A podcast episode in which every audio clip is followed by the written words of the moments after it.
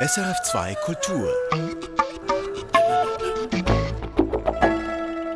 Die Liebe zu Gott von einer jungen Nonne. Sie wird hart auf die Probe gestellt. Im ersten Spielfilm der Westwriter Regisseurin Carmen Jacquier. Der Film spielt in den Walliser Bergen Ende des 19. Jahrhunderts und ist Thema bei uns hier in Künste im Gespräch in etwa zehn Minuten. Jetzt zu einer anderen starken Frau, zu Aude Pico. Die 44-Jährige gehört zu den profiliertesten Comicautorinnen Frankreichs. Im Mittelpunkt ihrer Graphic Novels stehen authentische und vielschichtige Frauenfiguren. Pico erzählt ihre Geschichten aus einer feministischen Perspektive und sie tut das mit viel Humor und einer eleganten Bildsprache. In ihrem jüngsten Werk Amalia umkreist Pico das Thema der Erschöpfung. Sie schafft es, eine verblüffende Parallele zu schaffen zwischen der individuellen Erschöpfung ihrer Protagonistin und der ökologischen Erschöpfung unseres Planeten. Christian Gasser. Stress im Büro, Kita-Sorgen und das alltägliche Chaos einer Patchwork-Familie. Amalia, etwa 40, reibt sich an den Herausforderungen des modernen Lebens und an ihren hohen Ansprüchen an sich selber auf.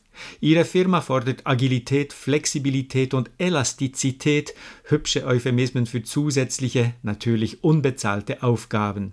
Auch zu Hause kümmert sich Amalia um alles, dass das Haus sauber und ordentlich ist, dass der Müll getrennt wird, dass ihr Mann nicht zu spät zur Arbeit kommt. Zum Glück gibt es Pillen, die den Organismus boosten sollen.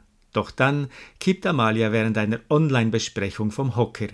Mon point de départ, c'était l'épuisement, euh, qui est un sujet très très vaste. Erschöpfung, das sei ihr Ausgangspunkt gewesen, sagt Haute Pico, ein Zustand, den sie sehr gut kennt. Cette thématique de l'épuisement que moi-même je pouvais vivre, d'être tout le temps épuisée, fatiguée, quand on me demandait comment ça va, je répondais je suis fatiguée. Dabei sind Pico zwei Aspekte aufgefallen. Die Erschöpfung ist weit verbreitet und es gibt eine Parallele mit der Erschöpfung, die unsere Lebensweise der Erde auferlegt. Et en fait, je me suis rendu compte que c'était quelque chose de très commun, de très partagé, et le parallèle avec l'épuisement de, de, que le, notre système impose euh, au monde, aux gens. Amalias Erschöpfung findet ihr Echo in einer Weizenpandemie. Ihr Ehemann Karim arbeitet in einer Großbäckerei, die mit überzüchtetem Getreide Brot produziert.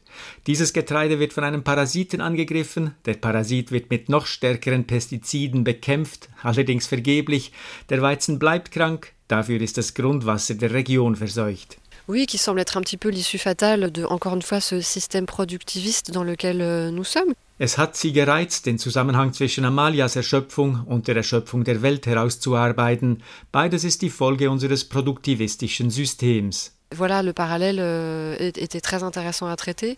Et donc de mettre euh, le parcours d'Amalia en, en, résonance avec euh, le monde extérieur. In ihrer Auseinandersetzung mit unserer Welt geht sie gerne vom Alltag aus, von etwas so Banalem, dass man es oft gar nicht beachtet. Une des façons d'interroger le monde, c'est à travers le quotidien. C'est ce qui semble tellement banal qu'on ne l'interroge même pas, mais en fait, il s'y passe beaucoup, beaucoup de choses. Diese Vorliebe für das Alltägliche zeichnet Haute Picot seit ihren Anfängen aus. Die 1979 geborene Französin kam eher zufällig zum Comic. Ihr Debüt Moi Je erschien 2004. Es waren Auszüge aus ihren Skizzenbüchern. Ça a été aussi mon point de départ, parce que ma première parution en 2004, c'est les Moi-Jeux, c'est des extraits de mes carnets un peu intimes, ou mes carnets de dessin en fait, que mes copains et mes copines lisaient, et donc euh, ils se reconnaissaient dans, dans les dessins, et c'est ça qui m'a encouragé à continuer. Sie zeichnete kleine, peinliche Momente aus ihrem Alltag auf und war überrascht, wie gut sich ihre Freundinnen und Freunde in diesen Situationen wiedererkannten. Das ermutigte sie weiterzufahren. Der Alltag war auch das Thema des wöchentlichen Strips L'air de rien, den Haute Picot später für die Tageszeitung Libération zeichnete, eine ebenso unbestechliche wie charmante Chronik ihrer Generation. Den Durchbruch erlebte Picot 2017 mit ihrer Graphic Novel Ideal Standard. Das Thema sexistische Stereotypen und Rollenbilder und der gesellschaftliche Druck zu Paarbildung und Familiengründung. Pour Idéal Standard, c'était donc les standards et stéréotypes un peu sexistes et l'injonction du couple et de la famille. Die Krankenschwester Claire, Mitte 30, liebt ihren Beruf und ihre Unabhängigkeit, und doch gibt sie dem Druck von außen nach und geht eine emotional unbefriedigende Beziehung ein. Alors Claire, qui est le personnage d'Idéal Standard, effectivement, son, son, sa souffrance, c'est que elle a, elle a un métier qui lui plaît, elle est autonome, euh, mais elle finit plutôt par se résigner à se mettre en couple dans, dans une relation affective euh, insatisfaisante. Warum resigniert Claire? Warum passt sie sich an? Und wie findet sie aus dieser Sackgasse wieder heraus? Diese Fragen beschäftigten Haute Picot in Ideal Standard. Alors c'est pas une envie consciente, l'envie de se conformer, c'est Enfin, il y a, y, a, y a, plus de peur que d'envie. Et c'est un peu comment est-ce qu'elle en arrive à, voilà, donc à, à, se résigner et comment ensuite elle va s'en sortir. C'était un peu ça l'enjeu de l'histoire. Mit Claire und Amalia hat Haute Pico zwei komplexe, authentische und glaubhafte weibliche Charaktere geschaffen. Und doch steht am Anfang von jedem Projekt nicht eine Figur, sondern ein Thema, für das sie das passende Figurenensemble entwickelt. Diese Themen müssen Picot persönlich berühren. Nur so findet sie die Energie, sich so in den Stoff zu vertiefen, dass es sie auch selber weiterbringt. Mais le point de départ, c'est, c'est, il faut que ce soit des thématiques qui me touchent, parce que c'est ça qui me, qui me donne l'énergie de creuser, d'aller, d'aller plus loin, parce que ça me permet de progresser moi-même. Was sie interessiert, ist offensichtlich so alltäglich und banal, dass viele Menschen sich angesprochen fühlen. Enfin, ce qui me touche moi, finalement, c'est, très banal et très commun, donc euh, tout le monde, enfin, beaucoup de gens s'y retrouvent. Euh, c'est, ça qui est intéressant. Haute Picot stapelt tief. Mit Graphic Novels wie Amalia und Ideal Standard umkreist sie klug und kritisch dringliche gesellschaftliche Themen, ob Erschöpfung und Ökologie oder Sexismus und Rollenbilder. Dennoch lehnt Picot das Etikett des Politischen ab. Als Citoyenne, Bürgerin sei sie natürlich politisch, weil alles, was sie sagt, denkt, konsumiert und tut, auch andere betrifft, ob sie wolle oder nicht. politique dans le sens où nous sommes des êtres, euh, on est des tous citoyens, citoyennes, qu'on le veuille ou non, on vit ensemble et donc euh, ce qu'on fait, ce qu'on dit, ce qu'on pense, ce qu'on consomme euh, a, un impact. donc cette responsa responsabilité-là, elle m'intéresse.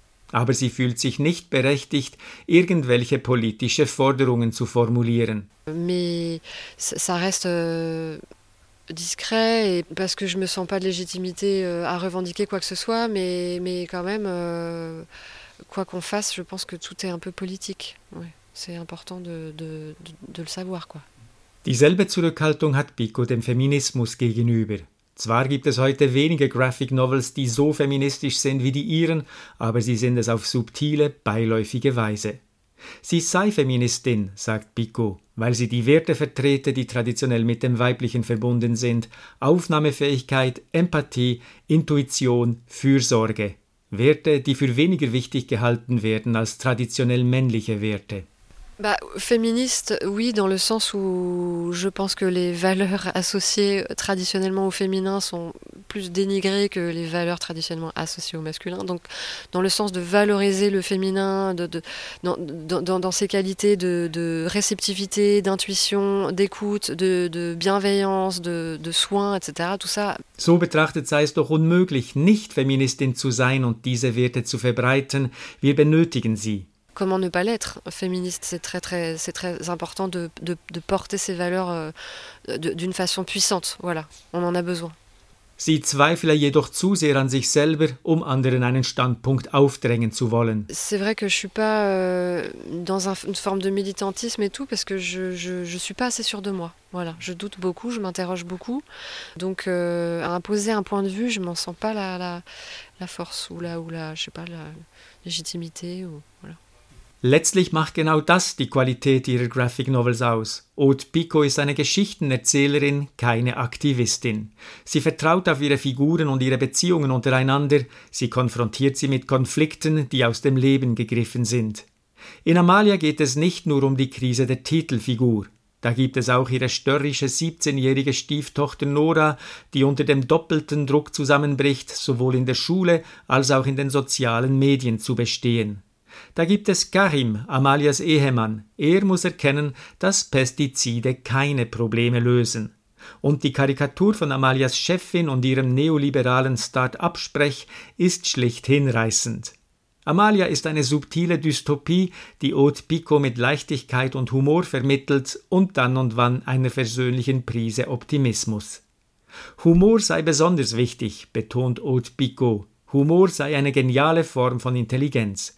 Die Welt sei dermaßen deprimierend, dass sie uns mit ihren Comics nicht zusätzlich belasten will. C'est important et, en, et, de, et, de, plus en plus, je dirais, parce que le, le monde est quand même euh, flippant, difficile. Euh, on, a, on, a, on, doit tous faire face à des problèmes complexes. Euh, donc, je vais pas imposer euh, dans mes bandes dessinées un truc lourd. Enfin, c'est déjà suffisamment lourd, quoi. Et donc, l'humour, c'est une forme d'intelligence géniale que je cherche à, développer. Voilà, c'est hyper important. Diese Leichtigkeit, diesen Humor drücken auch ihre Zeichnungen aus. Sie sind reduziert, stilisiert, leicht karikierend und doch von großer Eleganz und Tiefe. Die Hintergründe sind auf ein Minimum reduziert, behutsam eingesetzte Farbtöne unterstreichen Stimmungen oder machen Träume und Gedanken sichtbar.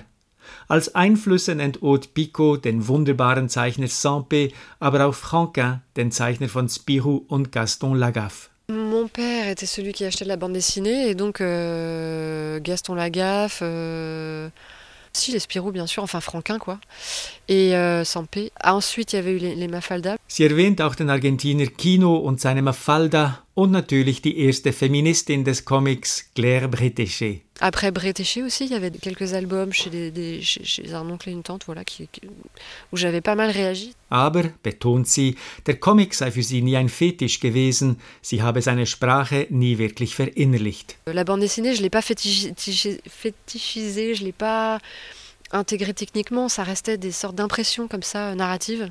Das ist an ihrem Stil und der Gestaltung ihrer Seiten erkennbar. Die feinen Federzeichnungen scheinen auf dem Papier zu schweben, frei, nicht in Rahmen und Kästchen gezwängt wie in den meisten Comics. Sie habe keine Comicbildung, sagt Picot. Ihr Stil sei die Folge einer Deformation non professionnelle. Alors je pense que c'est d'une déformation non professionnelle, parce que j'ai pas de formation euh, en bande dessinée du tout. Vor allem mit den Bildkästchen habe sie Mühe. Sie verwende das Gitternetz des Comics nur in der Entwurfsphase, um einer Seite Stabilität und Struktur zu geben. Beim Reinzeichnen verschwinden die Rahmen und Kästchen wieder. Ihre Zeichnungen, sagt sie, müssen frei sein. Les cases, euh, c'est une vraie contrainte pour moi. Et je, je, je m'en sers au moment du crayonné pour que la page soit stable, pour que la, la page soit structurée et qu'on ait bien ce, cette lisibilité du strip. Ensuite, le dessin, j'ai besoin qu'il soit libre. Das führt zu einem dynamischen Lesefluss. Für Haute Picot ist die Zeichnung eine Art von Schrift, Zeichnen ist für sie wie Schreiben. Alles muss logisch sein, nichts darf die Lektüre stören, nichts darf die Geschichte und die Figuren verraten. Alors, effectivement, c'est ce que je cherche euh, à proposer. Le plus fluide possible, euh, qui, que rien ne vienne heurter la lecture, que tout soit euh, logique, mais il faut jamais trahir euh, l'histoire, jamais trahir les personnages. Es ist offensichtlich, dass Haute Picot ihre Figuren liebt und sie nie verraten würde. So finden Amalia und ihre Familie nach vielen Umwegen Auswege aus ihren diversen Krisen. Wie nachhaltig das neue Lebensglück ist, das lässt Haute Picot offen. Christian Gasser über Haute Picot und ihre neueste Graphic Novel Amalia erscheint. Erschienen ist der Comic im Reprodukt Verlag. Und jetzt zu einem neuen Schweizer Spielfilm. Es ist der erste Spielfilm der Westschweizer Regisseurin Carmen Jacquier. Foudre heißt der Film. Foudre, wortwörtlich übersetzt, bedeutet das Blitz oder Blitzschlag. Coup de Foudre aber kann bedeuten, dass man sich Hals über Kopf in jemanden verliebt. Und s'attirer les foudres de quelqu'un, das heißt, dass man den Zorn einer Person auf sich zieht. Ja, und ein bisschen von all diesen Foudre steckt im Spielfilmdebüt von Carmen Jacquier. Georges Wirsch hat Foudre gesehen.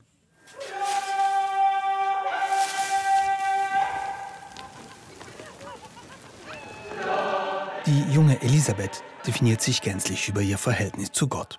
Aufgewachsen ist sie in den Walliser Bergen des ausgehenden 19. Jahrhunderts. Ihre Familie ist wie alle anderen auch hier streng religiös. Elisabeth erzählt am Anfang des Films von ihrer Kindheit. Sie sagt, Damals, als meine Mutter eine vierte Tochter zur Welt brachte, schickte mich mein Vater ins Kloster.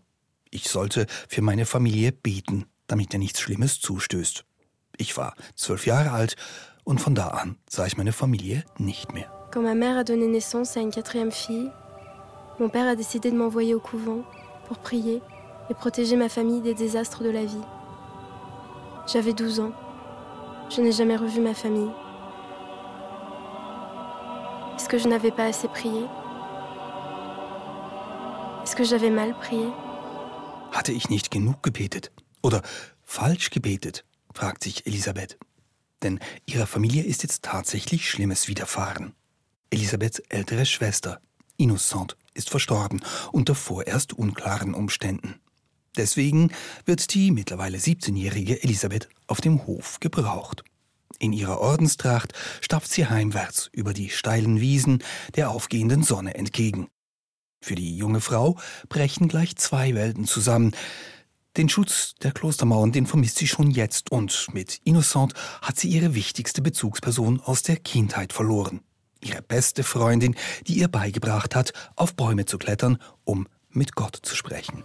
Ma sœur, innocente, était ma meilleure amie. C'est elle qui m'a appris à grimper aux arbres pour parler avec Dieu. Nous nous partageons une petite icône avec deux anges que nous avions prénommés Innocente et Élisabeth. Le soir, avant de nous endormir, nous nous racontions l'histoire de ces anges qui s'envolaient, main dans la main, par-delà les montagnes. Elisabeth und Innocent hatten früher eine Ikone mit zwei Engeln und stellten sich nachts vor, sie wären diese zwei Engel und würden Hand in Hand über die Berggipfel fliegen. Innocent ist nun nach ihrem Tod, wenn man so will, tatsächlich ein Engel. Und Elisabeth hält eine spirituelle Beziehung zu ihr aufrecht, was ihr dann allerdings noch viele Probleme einbringen wird. Doch dazu später. Bleiben wir vorerst bei diesem vielsagenden Namen. Innocent, die Unschuldige, die viel zu früh aus der Welt ging. Nur, war sie das wirklich? Carmen Jacquier, die Autorin und Regisseurin von Foudre, hat ihre eigenen Gründe, warum sie diese Figur so genannt hat, und sie erklärt das wie folgt. Sie fände es extrem lustig und tragisch zugleich, dass Eltern ihren Mädchen bis heute solche Namen geben wie Innocente oder Blanche. En fait, je trouve ça à la fois extrêmement drôle et à la fois tragique de se dire qu'on nommait des filles, et encore aujourd'hui, innocentes, blanches. Innocent heißt also nicht Innocent, weil die Autorin diese tote Schwester damit etwa als Märtyrerin kennzeichnen wollte. Es ist viel profaner. Ihre Eltern haben sie so getauft, weil sie auf ein möglichst unschuldiges Wesen hofften. Carmen Jacquier sagt dazu, sie habe mit diesem Namen auch hinweisen wollen auf die Gewalt einer patriarchalischen Welt, wo man einem Mädchen ab der Geburt vorschreibt, es habe makellos zu sein und möglichst lang eine Jungfrau. Pour moi, c'est aussi de, de mettre en avant parfois la violence d'un monde patriarcal où on impose dès la naissance aux filles à être irréprochables, à rester vierge le plus longtemps possible. Finalement, c'est aussi ça qui émane de ces prénoms, à être une innocente, une innocente petite fille. Ein unschuldiges kleines Mädchen. Doch gerade das war Innocent nicht. Im Gegenteil. Der Film erzählt nach und nach davon, wie Innocent ein ganzes Dorf in die Knie gezwungen haben soll, den Teufel in die Seelen der Menschen gelockt. Dass nun ausgerechnet diese Figur im Film Innocent heißt, so die Regisseurin, das sei auch ihr Weg zu sagen, ihr habt keine Kontrolle über eine junge Frau, bloß weil ihr ihr einen bestimmten Namen gebt. Finalement, que cette que cette jeune femme qui va mettre tout un village à genoux et qui va ramener le diable dans les esprits s'appelle innocente, c'était aussi pour leur dire vous ne pouvez pas avoir un contrôle sur cette jeune femme, vous ne pouvez pas lui imposer, euh, lui dicter sa tenue à travers un prénom. Nun steht aber schon eine Weile die Frage im Raum, was war denn konkret los mit Innocent? Woran starb sie? Das möchte auch Elisabeth wissen. Doch Auskunft gibt ihr niemand, niemand in der Familie, niemand im Dorf. Und sogar als sie in der Kapelle einfach nur beten will für Innocent, stellt sich der Dorfpfarrer dazwischen. Mon père, je voudrais prier pour ma sœur innocente. Le clergé a donné ses instructions. On ne prie pas pour les enfants du diable. Der Klerus sagt, es wird nicht gebetet für Teufelskinder. Doch war die Verstorbene wirklich mit dem Teufel im Bund? Elisabeth forscht jetzt erst recht weiter. Und prompt stößt sie auf Innocents Tagebuch, das diese ganz bewusst an einem Ort versteckt hatte, wo es nur ihre jüngere Schwester finden würde. Ein sehr, sehr intimes Tagebuch. Erstes Rendezvous steht darin zu lesen. Wir versteckten uns im hohen Gras. Premier Rendezvous. Rien pour se cacher, alors on s'est allongé dans les hautes herbes. J'étais à S, que s'il voyait Dieu, dans mes yeux, il pourrait m'embrasser. On s'est regardé longtemps, sans se toucher. Ich habe zu S gesagt, wenn du Gott in meinen Augen siehst, dann darfst du mich küssen. Diese Stelle im Tagebuch ist noch vergleichsweise harmlos. Zu S gesellen sich im Verlauf der Lektüre weitere Liebhaber. M, A, L, R, C und V. Innocents Schilderungen werden immer expliziter. J'ai rendez-vous avec elle pour baiser. En chemin, je pense à son sexe. Il m'embrasse, lèche mon visage. Je deviens rouge. R ne peut plus se passer de moi. Je veux qu'il me prenne, m'écrase, me fracasse, que je me réveille couverte de bleu. Je veux qu'il laisse son sexe dans ma bouche. Je plonge en vous, Seigneur. Ich tauche ab in dich, mein Herr.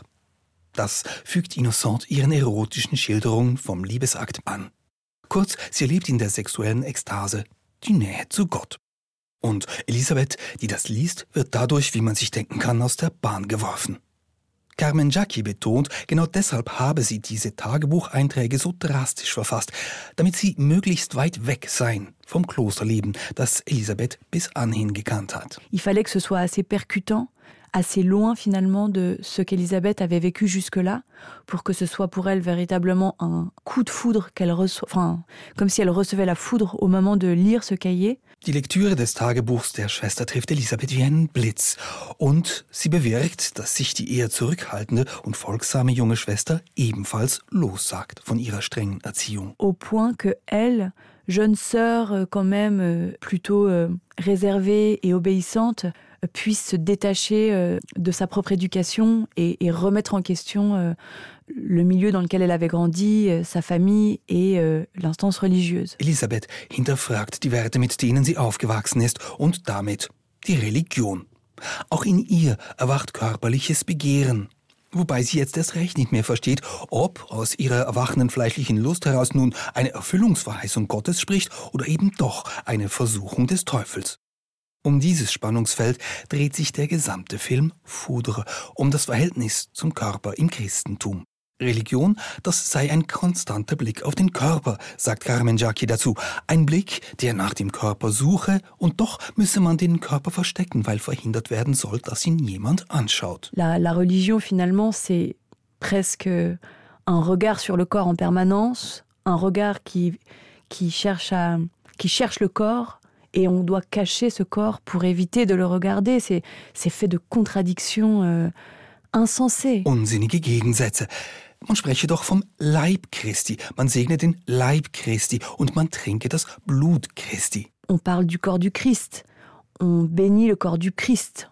On boit le sang du Christ. On est en permanence en train de, de parler de ce corps-là, du corps de, de, de cet homme euh, qui, a, qui a quand même euh, influencé euh, toute notre culture. Im Zentrum stehe immer der Körper dieses einen Mannes, der unsere gesamte Kultur bis heute beeinflusst. Eine Kultur, die auch Verdrängung und Scham nach sich ziehe. Das betreffe männliche, vor allem dann aber doch weibliche Körper. Et je crois que, en fait, ces contradictions qui portent aussi énormément de, de, d'empêchement et de honte. Alors, je pense, ça touche évidemment le corps des hommes aussi, mais principalement euh, les corps des femmes. Ist der Film Foudre deswegen ein antiklerikales Pamphlet? Nein. Der herb naturalistische Film erzählt in ruhigen, teils flirrenden Einstellungen zuallererst einmal das Drama von Elisabeth, angelegt in einer kargen, kaum besiedelten Bergwelt vor über 100 Jahren. Es ist die Tragödie einer zutiefst gläubigen jungen Frau, die sich verstrickt in gegensätzliche Lebensentwürfe und die von vielen Seiten unter Druck gerät, von außen und von innen. Eine junge Frau, die den Tod ihrer Schwester verstehen will und irgendwann auch verstehen wird und die sich dann entscheiden muss, ob sie den gleichen Weg geht oder nicht. So oder so, Fudre ist, sofern er von weiblicher Selbstbestimmung erzählt, ein eher pessimistischer Film. Aber gleichzeitig liegt es Carmen Jackie auch daran, dieser Auswegslosigkeit etwas gegenüberzustellen. Was sie ebenfalls zeigen wolle, sagt sie, das sei eine Art von Menschlichkeit, die sich eher ausdrücke durch Motive wie Farben, durch die Einbettung in die Natur, durch Transzendenz, durch Poésie. Il y a une forme d'humanité, en tout cas, qui existe et qui passe en fait presque plus par des motifs de couleurs, un rapport à la nature, un rapport à, à sa place au sein de la nature, euh, à la transcendance, à la poésie, aux mots, euh, à l'expérience personnelle. Eine Menschlichkeit, die auch auf Worten basiert, auf persönlichen Erfahrungen. Was Jackie hier beschreibt, das ist die helle Seite des Films Foudre, denn bei allem, was tief traurig ist an dieser Geschichte, diese Lust oder diese Sehnsucht nach Farben, Vibrationen, Poesie und Sinnlichkeit und ja, auch Sexualität, sei das nun heute oder vor 100 Jahren, das alles sind diese hellen Töne, die der Film Foudre trifft mit seiner suggestiven Bild- und Klangsprache. So wie der Film dann viel unmissverständlicher auch seine dunkleren Töne trifft.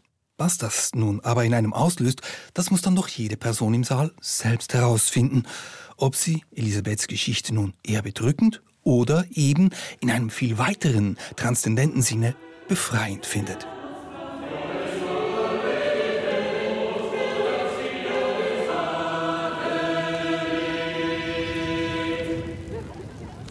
Foudre. Der Spielfilm läuft aktuell bei uns in den Kinos. Das war's von Künste im Gespräch. Sie können die Sendung nachhören oder weiterempfehlen. Künste im Gespräch finden Sie in Ihrer Podcast-App oder auch online auf srf.ch-audio. Erfahren Sie mehr über unsere Sendungen auf unserer Homepage srf.ch-kultur.